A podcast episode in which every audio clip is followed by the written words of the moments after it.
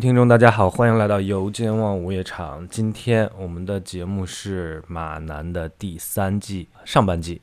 最近真的实在是太忙了，然后很少有时间录节目。那这一期马南的节目呢，原本是收费的节目，我也决定还是给大家免费听了，因为这段时间没有好好更新，而且第三季马南的第三季是我觉得非常精彩的一季，我也希望更多的人能听一听吧。马南的第三季在豆瓣上评分是九点六，烂番茄上现在还是百分之百的新鲜度。啊，这一季里面又有天马行空的想象力，又有马南非常深刻的面对死亡和一些深呃其他的严肃议题的深刻剖析。如果说前两季是让马南这个节目变成了一个流行的剧，那么我认为这一季就是整体提升了一大截儿，能够让马南这部剧。飞跃式的变成封神的一个神剧的开始，而且这一季的节奏是轻开沉走，低开高走，就是前面很轻松，嗯，后面越看越沉重，越看越难受，所以我录的时候也是花了很长的时间，拖了好一阵子。废话少说吧，希望大家能够喜欢这一期节目。好，我们从第一集开始，Start spreading the news，宣传开始。承接着上一季的剧情发展，马南的那部电影《一代骄马》取得了非常好的反响。波杰克呢就雇佣了一位职业的公关人，名为 Anna Spanikopita 这个人来帮他造势，冲击奥斯卡奖。然后马南呢就来到了纽约，接受很多很多的采访，见了那个要找找他演舞台剧的戏剧导演 Jill。在接受那些采访的时候呢，总有记者或者说主持人会问起来以前的《Housing Around》这部剧。问马南说：“对于这种烂剧，你是你认为它是一个怎么样的过往呢？”马南就非常讨厌这一点，他就用一些很聪明的话来反驳，然后捍卫自己的尊严。他认为这个《Housing Around》并不是一部烂剧，它是一部商业成功的普通的情景喜剧。可是呢，在几个采访之后，那个公关安娜就告诉他说：“你不要再为以前的事情白费力气了。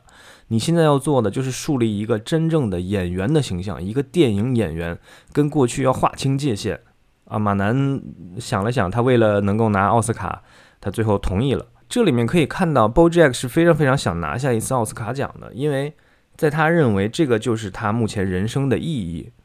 啊，他和那个那个戏剧导演是一个蜘蛛 Jill 啊，在跟他聊天的时候，马南就说：“我不想再去做一些有争议的表演啊，或者说，呃，一些很出格的事情。我我只想做一些能够永恒的事情。”然后蜘蛛就说：“那你讲到重点了，关键是没有什什么事情能够永恒啊。”马南说：“呃，我知道，但是我希望在我死了以后呢，人们还是会在各种作品中看到我，比如《一代骄马》，我这样就会被人记住。”那如果我赢了奥斯卡，我会永远被人记住，我的人生就有了意义。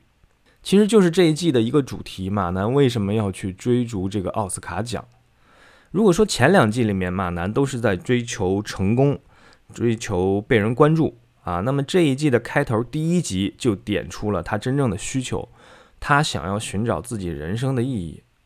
在当下这个时刻，马南就认为赢下这个奥斯卡奖就能让他的人生有意义了。也就是说，其实他现在觉得自己的人生并没有什么意义，啊，一个年纪轻轻就赚了很多很多钱，让他躺平生活了这么多年的一个电视明星，物质上什么都不缺，但他却不知道自己为什么而活，可能就是吃太饱了的人才会想这些问题，但是这个问题确实很难回答。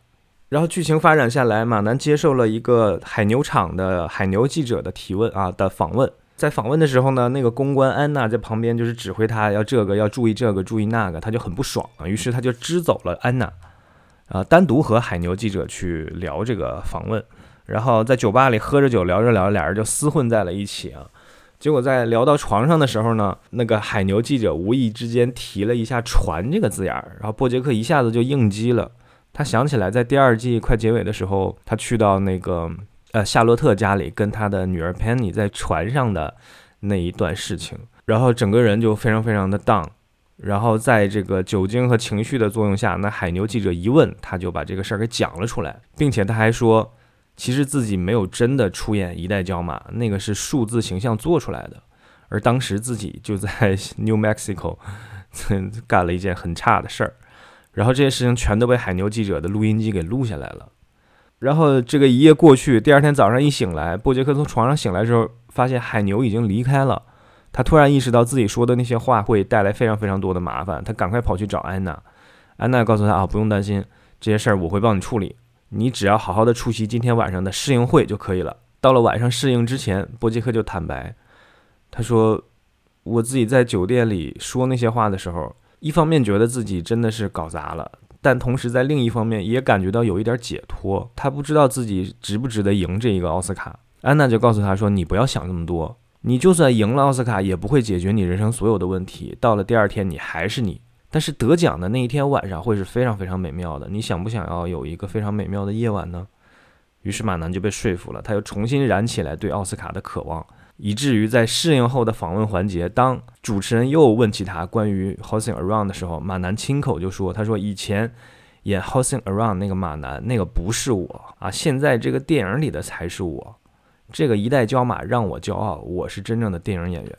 所以这一集里面，马南其实一直在挣扎在人生意义的缺失这件事儿上。他用一些谎言来麻痹自己，告诉自己真的需要这个奥斯卡奖，拿了这个奥斯卡奖，他的人生有意义了。Thank you.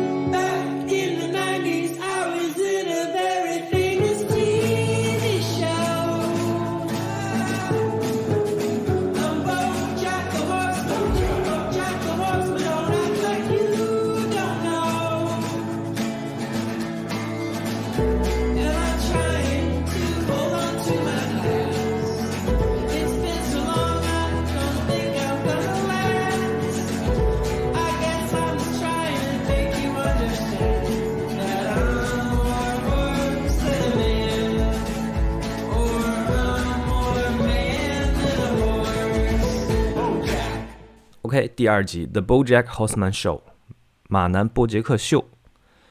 这一集开始直接跳回到二零零七年，是一个闪回集，交代前史的这样一集。这一集一开始，波杰克和 Princess Caroline 当时还是男女朋友。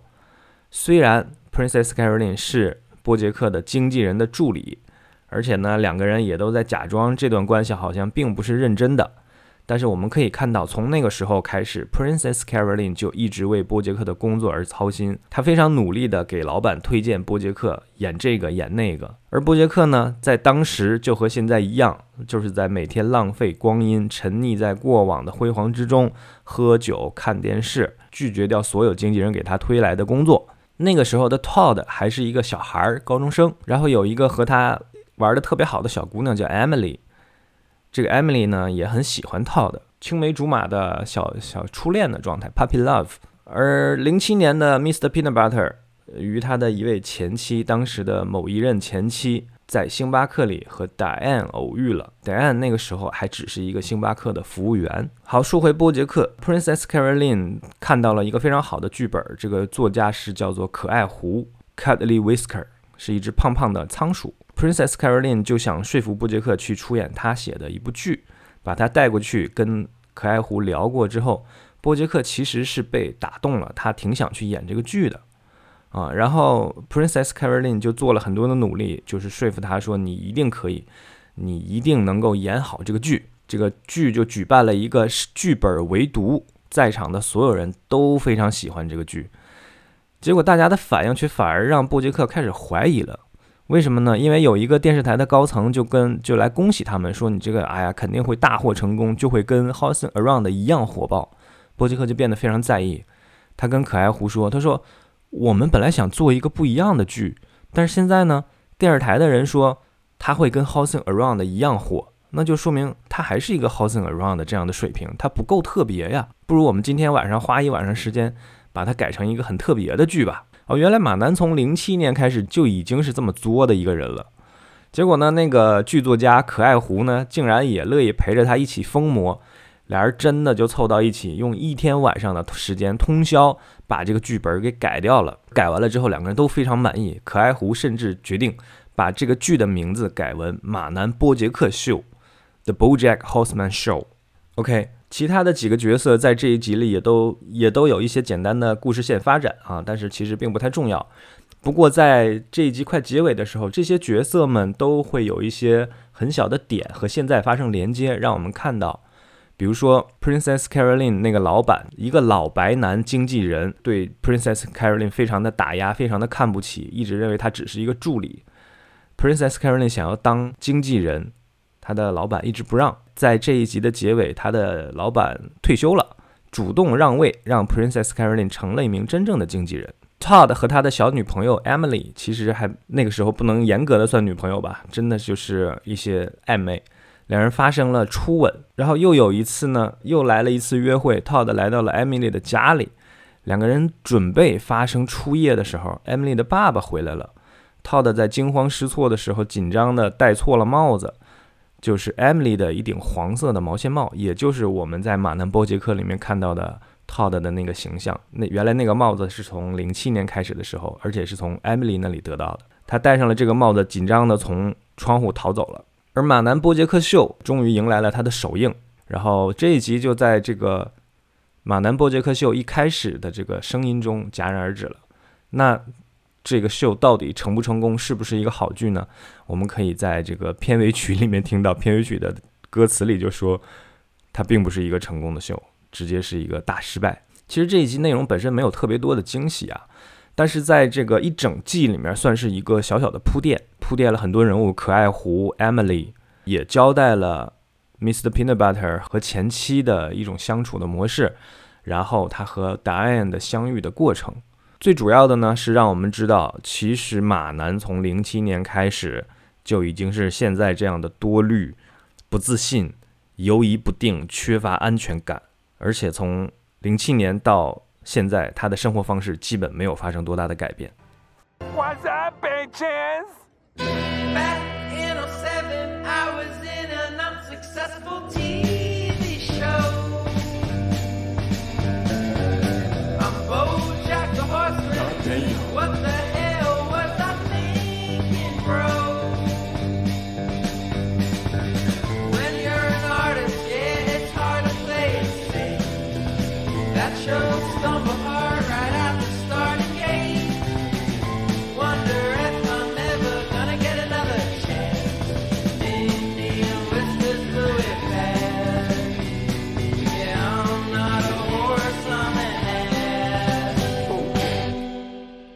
第三集，BoJack Kills，波杰克会杀人。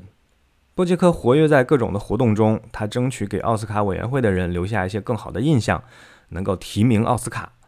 然后呢，他就接到了蜘蛛戏剧导演吉尔的一个电话。吉尔其实在零七年的时候是可爱狐的助理，然后他打这个电话呢，希望波杰克去可爱狐家里走一圈，帮他拿一样东西，是他以前给可爱狐写的信。波杰克呢？带上了答案，一起去了可爱湖的家里。此时的答案受雇于 Princess Caroline，为他旗下的一些艺人们管理他们的 Twitter，当然也包括波杰克。然后两个人就一路开车来到了可爱湖的家，发现门是虚掩着的，家里没有人。然后二人走进去，却发现在泳池里漂浮着一具尸体，是一只死掉了的鲸鱼。正当两人不知所措的时候啊，旁边跳出来一群警察。那个警察喵喵 fuzzy face 带头出来把他们给抓了，认为他们是重大嫌疑人。Mr. Peanut Butter 和 Todd 两个人在家里不知道又淘气什么东西，惹到了旁边的臭鼬，结果浑身被喷上了很臭的这个液体，没有办法处理掉。他们只好给 Princess Caroline 打电话，而 Princess Caroline 也十分贴心的马上出现去帮助他们两个解决这些问题。此时的 Mr. Peanut Butter 啊，家里堆满了意大利面过滤器，就是像一个像漏勺一样的，或者说那个洗菜的时候滤水用的那个锅子的那种东西啊。他买了满屋子都是，他几乎买到了所有的这个意大利面过滤器。嗯，这个地方是一个小小的铺垫，我们后面还会用到的。而波杰克和戴安呢，这边被警察抓了之后，但是没有证据说他们就是杀人犯，被暂时放掉了。戴安就带着波杰克开始调查，为什么呢？因为他们当时在现场啊，捡到了一个手机，是那个死掉的鲸鱼的手机。他最后发的一条信息内容是 “BoJack is going to kill me”，然后他们就认为这是有人想要陷害波杰克。你想把他引到那个地方，又发现了这个鲸鱼尸体，被害人呢？最后一个短信又是这个内容，所以呢，戴安就根据手机上的这个联系人啊，他们找到了一个地方，叫做蓝鲸世界。蓝鲸世界其实是一个脱衣舞酒吧。但是呢，却被包装成一个适合全家一起来游玩的合家欢游乐场合，非常讽刺啊！这个蓝鲸世界的老板是一个过气的小演员，这个演员曾经在《Housing Around》里面客串了一个角色，叫做 Goober。这个 Goober 呢，就老是赖在波杰克他们家，从来都不回家，是这样一个角色。波杰克和戴安来到，见到了 Goober 的时候，Goober 很开心，以为波杰克是来看望他的啊，老朋友居然想起我来了。结果发现波杰克根本叫不出他的本名，只知道他叫 Goober。然后 Goober 就很伤心、很失望，也不管他们。然后波杰克和戴安就在这里去找线索。当他们找到那个死掉的蓝鲸发信息的那个人啊。那个人就给他给他们提供了一个新的线索：蓝鲸世界到了晚上会有一个午夜的夜间派对，啊，然后在那里你们可能会找到你们需要的东西。然后这个夜间派对入场的规则就是要带上波杰克。好，那两个人就等到深夜再来到这个地方，啊，发现那个有一个秘密的地方，确实是这个所谓的夜间派对，啊，感觉已经很接近事实的真相了。啊，两个人来到门口说：“哎，我们来了，我们我带着波杰克啊。”然后就在这时候呢，两个人就被打晕，绑了起来。被绑了之后，发现所谓的波杰克就是 BoJack is going to kill me 那个 BoJack，并不是指波杰克本人，它指的是什么呢？是那个老板 Goober 啊，其实是在这边做毒品生意的，贩卖海洛因。他的海洛因产品被命名为 BoJack。就是一个小袋子，里面装着白粉，然后那袋子上面印了一个 logo，那个 logo 是波杰克的头，哈，那个海洛因嘛，英文名叫 heroin，这个地下世界称为 horse，于是就用波杰克做了这个代表。查了半天，到最后所有的事情的真相竟然是这样啊！在千钧一发的时候呢，警察喵喵带着手下突然赶到，把那个 Goober 给抓了，解救了波杰克和戴安。然后呢，波杰克和戴安就重新回到了可爱湖的家里去帮吉尔找那封信，就很好奇说这个可爱湖到底去哪儿了呢？波杰克突然想起来啊，以以前呢，可爱湖在那个奥哈伊这个地方有一个小房子，他有时候会躲到那边去，所以他们就赶快开车赶过去。其实本来这段是没什么用的啊，但是原来用意是落在可爱湖的一番话上。可爱湖就给他们讲，他以前跟波杰克做完了那个兽失败了之后，他还是写了很多其他的东西，并且赢了奥斯卡。当他拿着奥斯卡小金人的时候，他觉得自己还是开心不起来。因为奥斯卡这件事本身没有意义，一切都没有意义。他说：“人呢，要花很长很长的时间才能认识到人生是多么悲哀，然后要花更长的时间去想清楚，人其实不必如此。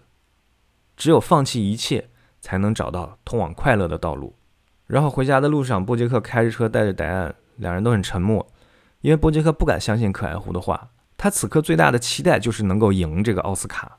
可是可爱狐告诉他，那个奥斯卡没有意义，他现在做的这些事儿都没有意义。他很害怕自己赢了奥斯卡之后，还是没有办法感到快乐。其实也是关于这一季就是核心的内容嘛，就是波杰克去追逐奥斯卡，那到底赢下来对他有没有用呢？我们可能得往后看了。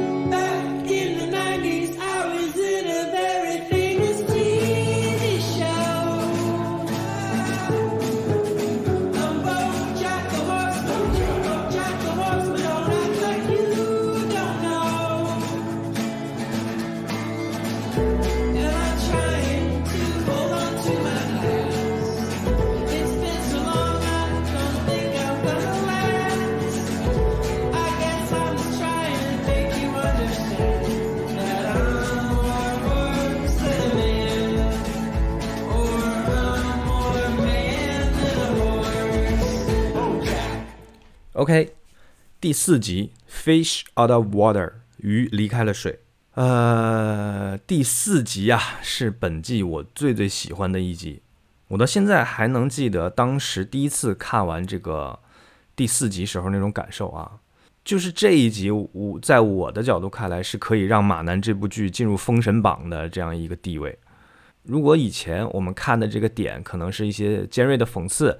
或者说是一些隐喻之类的东西，有一点像耍小聪明一般，这些调侃和讽刺，而且很多是靠一些辛辣的台词来达到的。但是这一集，我觉得啊，就是所有的编剧都梦寐以求能够写出来的那种剧本，一整集的默剧，不靠台词，表现出了所有复杂的情绪，而且还很好看，而且在结尾有一个大大的反转，让前面所有角色的这些努力和压抑看起来变成了一个更大的讽刺。就像是对人生的一种控诉，兜兜转转、忙忙碌碌的人们到底错过了一些什么呀？大家醒一醒吧。好，那我们就说一说这一集的内容。本集的一开始呢，马南受邀去参加太平洋电影节，为他的一代骄马去造势宣传。那这个电影节呢，就像它名字是太平洋城，它在海底世界。在这一集开始，马南就坐上了一个潜艇，要去海底世界了。结果呢，他突然间就是又是 panic attack，他不想去海底世界，然后在那儿大闹，想要临时的这个退出，他想要从潜艇上下来，但是人家已经关了舱门，准备加压了。然后在他闹的时候，过来一个电鳗电鳗的保安，把他给电晕了。然后等马南再一醒来的时候，已经到了海底世界啊！这个地方所有的全都是海底的生物。大家说的都是鱼话，就是一个 全新的语言，他也听不懂。然后所有的陆地生物呢，就是马南和其他的那些游客一样，都要戴上一个很大的圆形玻璃头罩，这样才能呼吸。那马南来到了光怪陆离的海底世界，看着这些各种各样的海洋生物，他们在说着一些自己听不懂的话，他有点不知道该干什么。然后当他来到酒店之后，打开电视机想要打发一下时间，发现也挺无聊的。打开一袋零食，一扯开，结果发现所有的零食都飘在空中，因为它是在水底嘛，其实周围全都是水。就这样，马南想要出门去逛一逛啊，打发一下无聊的时间，结果却在这个酒店呢看到了导演 Kelsey，就是《一代骄马》的那个第一位那个女导演。那个导演当时被他害得失去了工作嘛，马南有点愧疚，因为他正是来参加《一代骄马》的试映，而且现在这个电影看起来势头正盛，同时呢。那个 Kelsey 导演带着自己的新作品，是一个完全无人问津的小成本的艺术片，跑到这儿来参加这个电影节。两相对比之下，马南心里就更不好受了。他找了纸和笔，因为不能说话嘛，然后写下自己对 Kelsey 想说的一些话，写写改改，写了好几遍啊，费了好大的劲儿。写完了之后，想要去把这个纸条递给 Kelsey，结果一转头却发现，在他写这个字条的时候，Kelsey 已经呃离开了，正在往酒店外面走。啊，马南就赶紧追上去，结果追到酒店外面呢，外面就是交通很繁忙，来来回回的人呐、车呀都特别的多。马南追上 Kelsey，没有来得及给那个字条的时候，就被一群沙丁鱼挤着把他挤上了一辆公交车，啊，而且满满登登的，他也下不了车。结果就马南就在这个公交车上睡着了。等到他一觉再睡醒的时候，发现还是在公交车上。这时候车上已经没什么人了，只有旁边有一只公海马，啊，马上就要生小海马了。波杰克莫名其妙就变成了接生婆儿，啊，他好不容易顺利的帮这个海马爸爸生出了一群小海马。公交车这时候也来到了终点站，马南被赶下车，他发现这个是一末班车，已经没有再没有车了，没有公交车了，而他又需要在晚上八点之前赶回到太平洋电影节去参加他的电影放映。哎，这末班车都已经过了，怎么办呢？他也很无奈，在这儿在这儿不知所措的时候呢，突然发现。有一只小海马趴在他的背上，怎么赶也赶不走。就是刚刚接生的那一群小海马，有一只啊，不知道怎么回事就跟着他了，没有跟着海马爸爸走。那马南没办法呀，也是出于善善良吧，他决定帮助这个小海马。他先是去给他买了那个海马奶啊，这个海马奶居然是 Mr. Peanut Butter 做的广告啊，这是 莫名其妙。然后呢，因为没有当地的这个货币，被鲨鱼店主呃四处追赶。然后他跟这个小海马被追着追着掉进了一条深海的海沟，在这个海沟下面呢一片黑暗，然后到处都是那种一碰就能发光的海底生物，五颜六色啊，真是光怪陆离。这一段的画面非常的漂亮，然后的还像有音乐一样叮叮咚咚的，一马一海马，嗯，这个很奇妙的一对儿这个关系，两个人在海沟里面走了一圈，最后呢被一股洋流冲着。返回到了正常的海底世界，来到了这个海马爸爸工作的太妃糖工厂，然后又是像那个默剧里面动作片的那种，大闹了这个太妃糖工厂，最后终于找到了那个海马爸爸的家，把小海马送还给了海马爸爸。经历了这个非常疲惫的一个下午啊，马南在这个回程的出租车上，呃，问这个司机要借了个笔，在一个太妃糖的那个标签上。写下了一段一段话，就是他重新思考过想要写给 Kelsey 的话。他写到说：“Kelsey，在这个可怕的世界里面，我们所拥有的只有我们认识的人。对不起，我害你被开除了，也对不起，我在那之后没给你打过电话。”好，当马南终于回到电影节的一个酒店的时候，发现放映会已经结束了。然后呢，他的一代骄马大受欢迎，马南一下子成了众人追捧采访的对象。那在一片包围之中，马南又看到了 Kelsey 的身影，他赶忙追出去。啊，Kelsey 已经坐上出租车要走了，他好不容易追到那个出租车，敲窗户啊，Kelsey 把玻璃放下来，马南把那张字条塞了进去给 Kelsey。Kelsey 导演呢就看了一眼字条，然后很诧异的看了一眼马南，随后把字条又还给他，让车子开走了。马南不明白怎么回事，他接过那字条一看，发现原来自己写的那些字儿啊，因为是墨水的，在水里，因为他海底世界嘛，已经泡的字迹全都糊了，什么也看不出来。马南非常非常失落，就是他鼓起勇气去跟 Kelsey 做的这个道歉，这个和解，结果却是这样。他拿着那个字条站在路边，整个人失落极了。旁边这时候有一个人类走过，竟然对着他大声的喊了一句：“说让一让。”马南一看，原来那个头套、那玻璃头罩啊是有机关的，它旁边有一个按钮，只要摁着那个按钮就能说话了。马南这一下差点没背过气去。哎，其实这一集里面，马南已经鼓足了勇气去要为之前犯的一个错误道歉，他想要和 Kelsey 和解，他不希望跟 Kelsey 的这段关系变得像他当年和 Herb Kazas 一样。当年也是因为他 Herb Kazas 被开除了，然后他从那之后再也没跟 Herb 联系过。以至于 Herb 到死都没有原谅他。结果呢，这一集虽然他很想要去和解，很想要去道歉，但是阴差阳错还是没能够把这个道歉传达给 Kelsey。而且这一集本身也有很多非常有意思的点，就是这个在太平洋下面的这个海底世界呀，很像是在比喻日本。当然，这个主创也曾经说过，说有这样考虑过。但是他们还是不想明着说，这里就是说真实世界里的日本，就是在这个海底世界呀。比如说，永远都很繁忙的交通，然后那些拥挤逼仄的一些住所，然后那些人们就整齐又有序走来走去的这些人，沙丁鱼，然后他们说的都是完全听不懂的话，都很像《迷失东京》里面啊那个 Bill Murray 所面对的东京。而在《迷失东京》里面，Bill Murray 遇见了 Scarlett Johansson，他们建立了一个非常奇妙的暧昧的 connection，一种连接。但是在我们的太平洋城海底世界，马南却再一次的失去了他的一个 connection，就是 Kelsey。马南在这个世界里面，所有的连接一个一个一个的在断掉，他正在变成一座孤岛，他剩的连接已经越来越少了。我们看到马南费尽努力，费尽辛苦。结果却因为他不知道要按那个按钮这么一个简单的事情，而错过了跟 Kelsey 的道歉。看完了之后，你情绪真的是非常非常的 down。所以当结尾的音乐响起的时候，你还会随着它一点一点的漂流。这一首片尾曲也是我非常喜爱的片尾曲之一。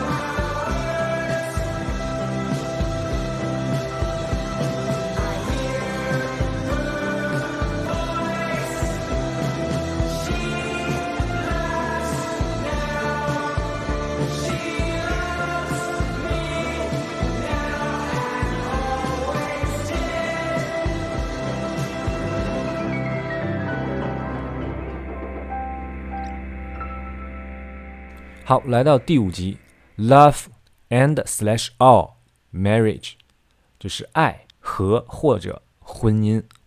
到了这一集，《一代骄马》终于上映了。在等待首日票房的结果的时候，波杰克焦虑万分啊！他的焦虑症马上又要犯了的时候，那个票房结果出来了，《一代骄马》大受欢迎，票房飘红啊！马南瞬间雄起了，哦，I feel awesome，感觉棒极了。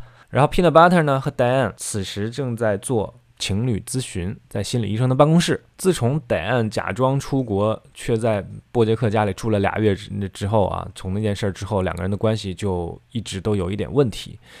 因为这个戴安心理医生说他，你不能够老是把自己的感受和想法都憋在心里，你要试着用语言去表达它。然后呢，Princess Caroline 这边，她这个自己经营自己的呃经纪人公司，非常非常的忙碌。然后当天晚上突然有一个约临时的取消了，然后他就突然莫名其妙的多出来了一天的假期，他的助理犹大就给他安排了三场约会啊，充分的利用了时间。波杰克这边，他感觉自己成了明星之后，带着 Todd 去了酒吧，享受大家的爱戴。他现在是一个名正言顺的电影明星了，走到哪儿都是焦点，大家都非常非常的喜欢他啊，大家都都很关注他，让他太满意了。可是呢，两个人来到酒吧旁边，却来了一个人，认出了 Todd，没有认出波杰克。不是说没有认出波杰克，就先喊了 Todd 的名字啊。原来来的这个人呢，就是以前他的那个初恋的小女孩 Emily。Emily 告诉他们说，他有两个好朋友要结婚了，正在这个旁边的这个呃餐厅做一个婚礼彩排。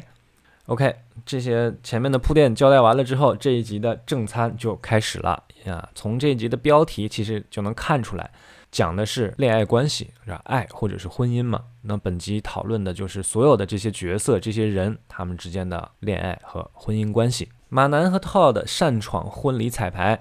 就是婚礼奥克的那个那个逻辑啊，马南身为电影明星，当然得到了大家的欢迎啊啊，然后对着即将结婚的一对新人，是两个女孩啊，是一对女童，这两个人正在接受大家的祝福，马男就上去拿着麦克风说了一堆场面话，类似于说啊，当你遇到对的人的时候，你就心里就知道他是对的了，我们希望他们将来怎么怎么样过得幸福啊，结果这番话说完呢。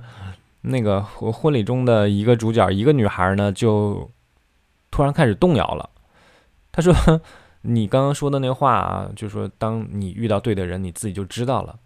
但是我就问我自己，我现在觉得我遇到确实是对的人吗？我有那种感觉吗？好像并没有。所以呢，这女孩就 想要取消婚礼。然后这边呢，Emily 和 Todd 两个人相遇，其实自从高中之后啊。”应该就是我们剧里面零七年那一集，就是呃，Todd 从 Emily 家里跳窗逃走之后，好像就没有见过了。这一次两人重新相见，相谈甚欢啊啊！马南呢就赶紧递了张房卡给 Todd，说：“哎，我给你们开了间房，你们去看看那个床是不是有问题啊？其实就是助攻嘛。” Emily 呢也很开心，可是 Todd 却在顾左右而言他，一直在拖延时间啊，并且在最后来到房门口的时候，就临门一脚了。Todd 却最后借口说身体不舒服，想要休息，他就自己进去了，没让 Emily 进屋。Princess Caroline 这边呢，他参加了三场犹大给安排的约会，前两场真的就是灾难片现场啊，完全的。驴唇不对马嘴呀，话不投机。当他对一切都有点丧失信心的时候呢，第三个约会对象出现了，竟然是一只老鼠，名叫拉尔夫。猫和老鼠约会，结果呢却是出人意料的顺利，两个人非常投缘，啊，聊得很开心。在约会要结束的时候，这个老鼠拉尔夫就问 Princess Caroline 说：“那我们什么时候可以再见一面，来一次真正的约会？”结果这个时候，Princess Caroline 就突然间很低落，因为她知道自己几乎是没有任何空闲时间再见面了。她回到公司，发现犹大还在那儿加班工作啊，为他准备好了很多的这个事情，打理好了一切，学所有的事儿，他只需要签名就行了。Princess Caroline 还是有些感动的。那另外一对 Diane 和 Mr. Peanut Butter，Diane 收到了一个明星发来的短信，邀请他去参加 party，因为这个明星也是他帮忙管理 Twitter 的其中的一个啊，是一个花花公子。然后他就来到了这个 party，挺无聊的。但是他在为了工作嘛，强行和他们 social，还陪着这些明星嗑了药。结果聊着聊着，他发现原来那个明星啊，其实想约的戴安并不是他，而是另外一个也叫戴安的一个漂亮姑娘。戴安就是在他准备要离开的时候，他嗑的那个药开始上头了。那个药就是会让人觉得一切都很美好，感觉充满了爱。他就赶快冲回家，向 Mr. Peanut Butter 表达所有的这些爱意，这个连绵不绝的表达啊，非常浓厚的爱。当他最后激动的想要抱起 Mr. Peanut Butter 的时候，却不小心摔倒了，这一摔把他胳膊摔断了。在这个医院里啊，处理完骨折的事情之后，医生居然跟他说啊，你很好，没事儿了，你的宝宝也没事儿。两个人都很震惊，说什么宝宝？医生说你不知道吗？你怀孕了。OK，其实，在这一集里面啊，每一个人每一个角色都面临着不同的。所谓的关系上的问题，就是恋爱关系，或者说呃婚姻关系。我们先说那个要结婚的那对新人吧。那个逃跑的新娘呢，躲在厕所里面哭的时候，波杰克去劝她，他说：“你你别听信我那些话呀，就是那就是场面话，没什么用的。你现在有这么好的机会，能够跟认可的人，他也能接受你的人结婚，那你就结婚吧。不然的话，你就会慢慢的变老，生活会变得艰难，你会变得更加孤独。然后呢，你就会想方设法去填补内心的那些空虚，用你的友情啊、事业啊、一些没有意义的 sex 啊，但是这些并不能填平那个空洞。直到有一天，你会发现身边所有人都说爱你，但是却没有人喜欢你。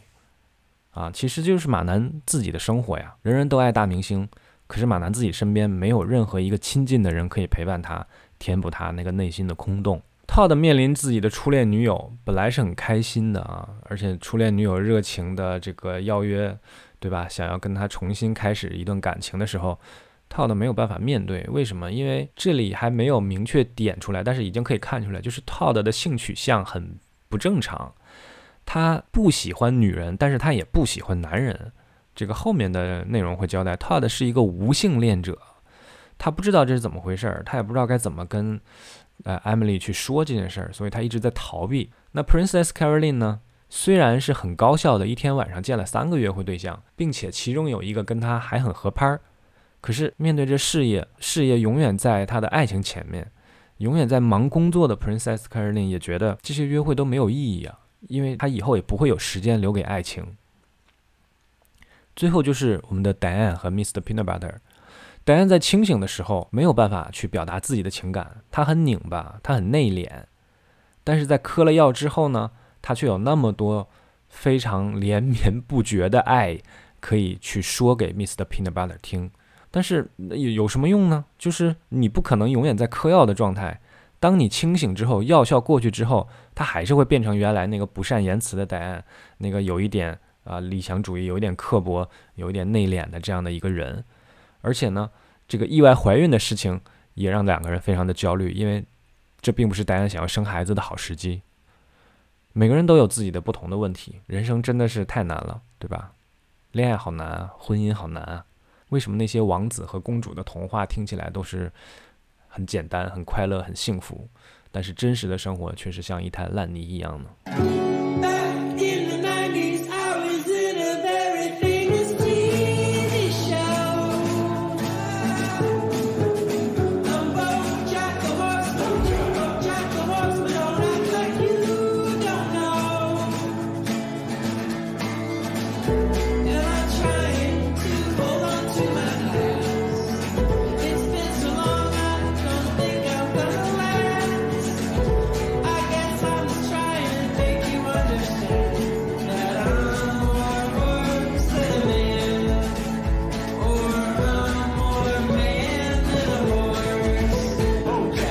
好，来到第六集，Brad Brad Pew Pew，这个 Brad Brad Pew Pew 啊，其实是一句歌词，就是在我们本集会出现的一句歌，一首歌里面的歌词，它是在模仿一个枪声。那等一下会给大家说到。好，接着上一集，Diane 和 Mr. Peanut Butter 从医院出来之后，两个人都挺焦虑的。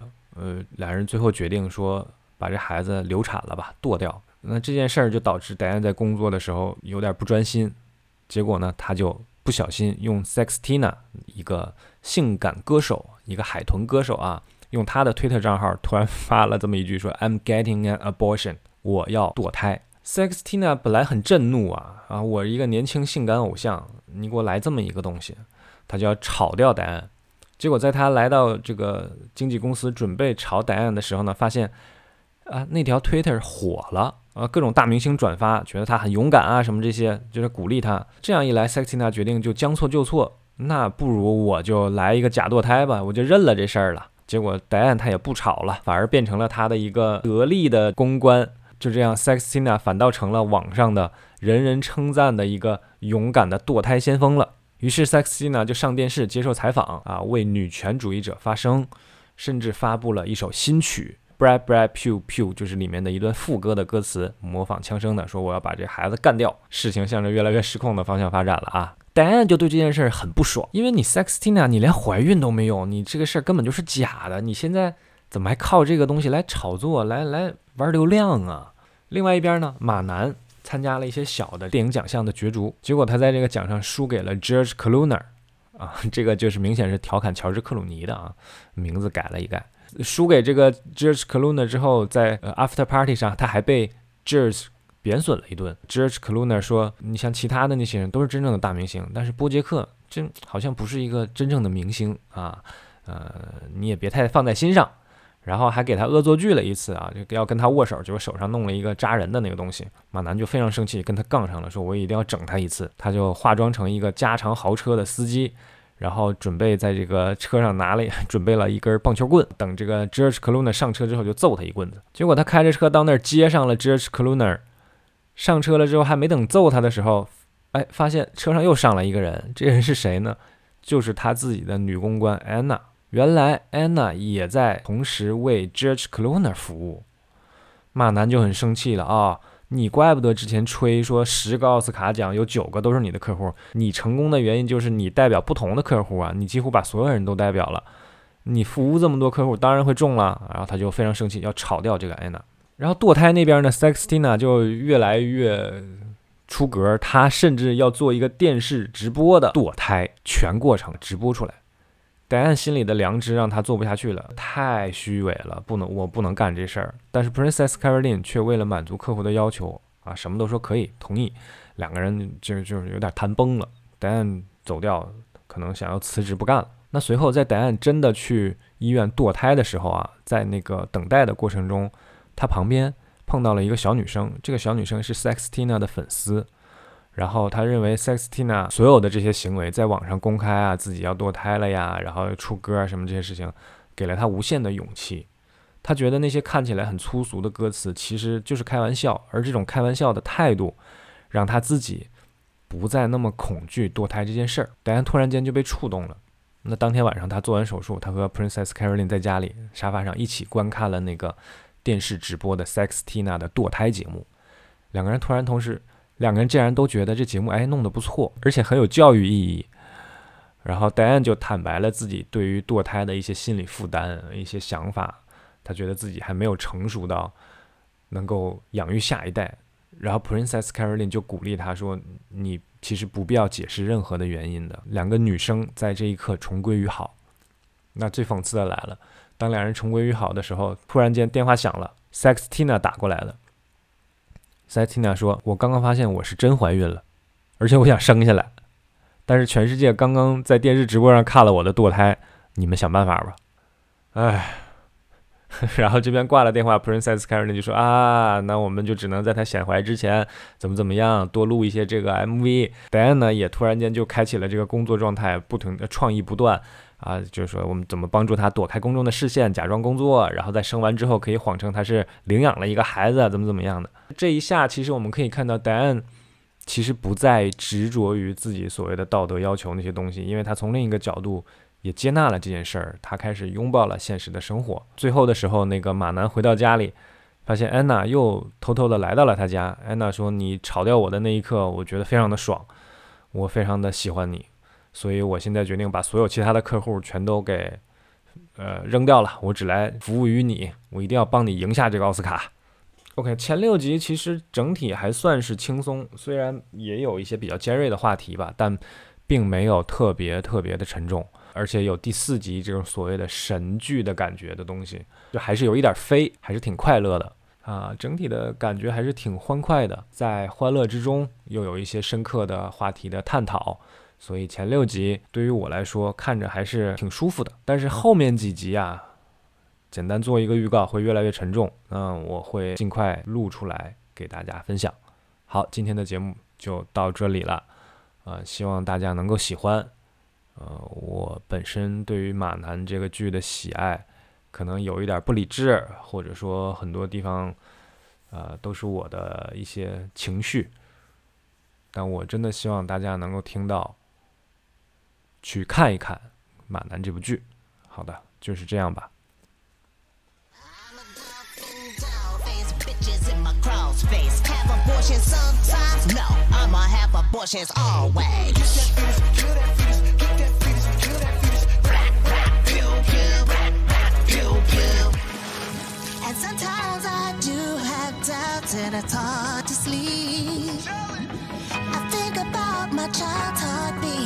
oh, it makes me weak. I hope and pray to God my little fetus has a soul. Cause I wanted to feel pain when I ejected from my home. Oh. Blah, blah, blah, blah.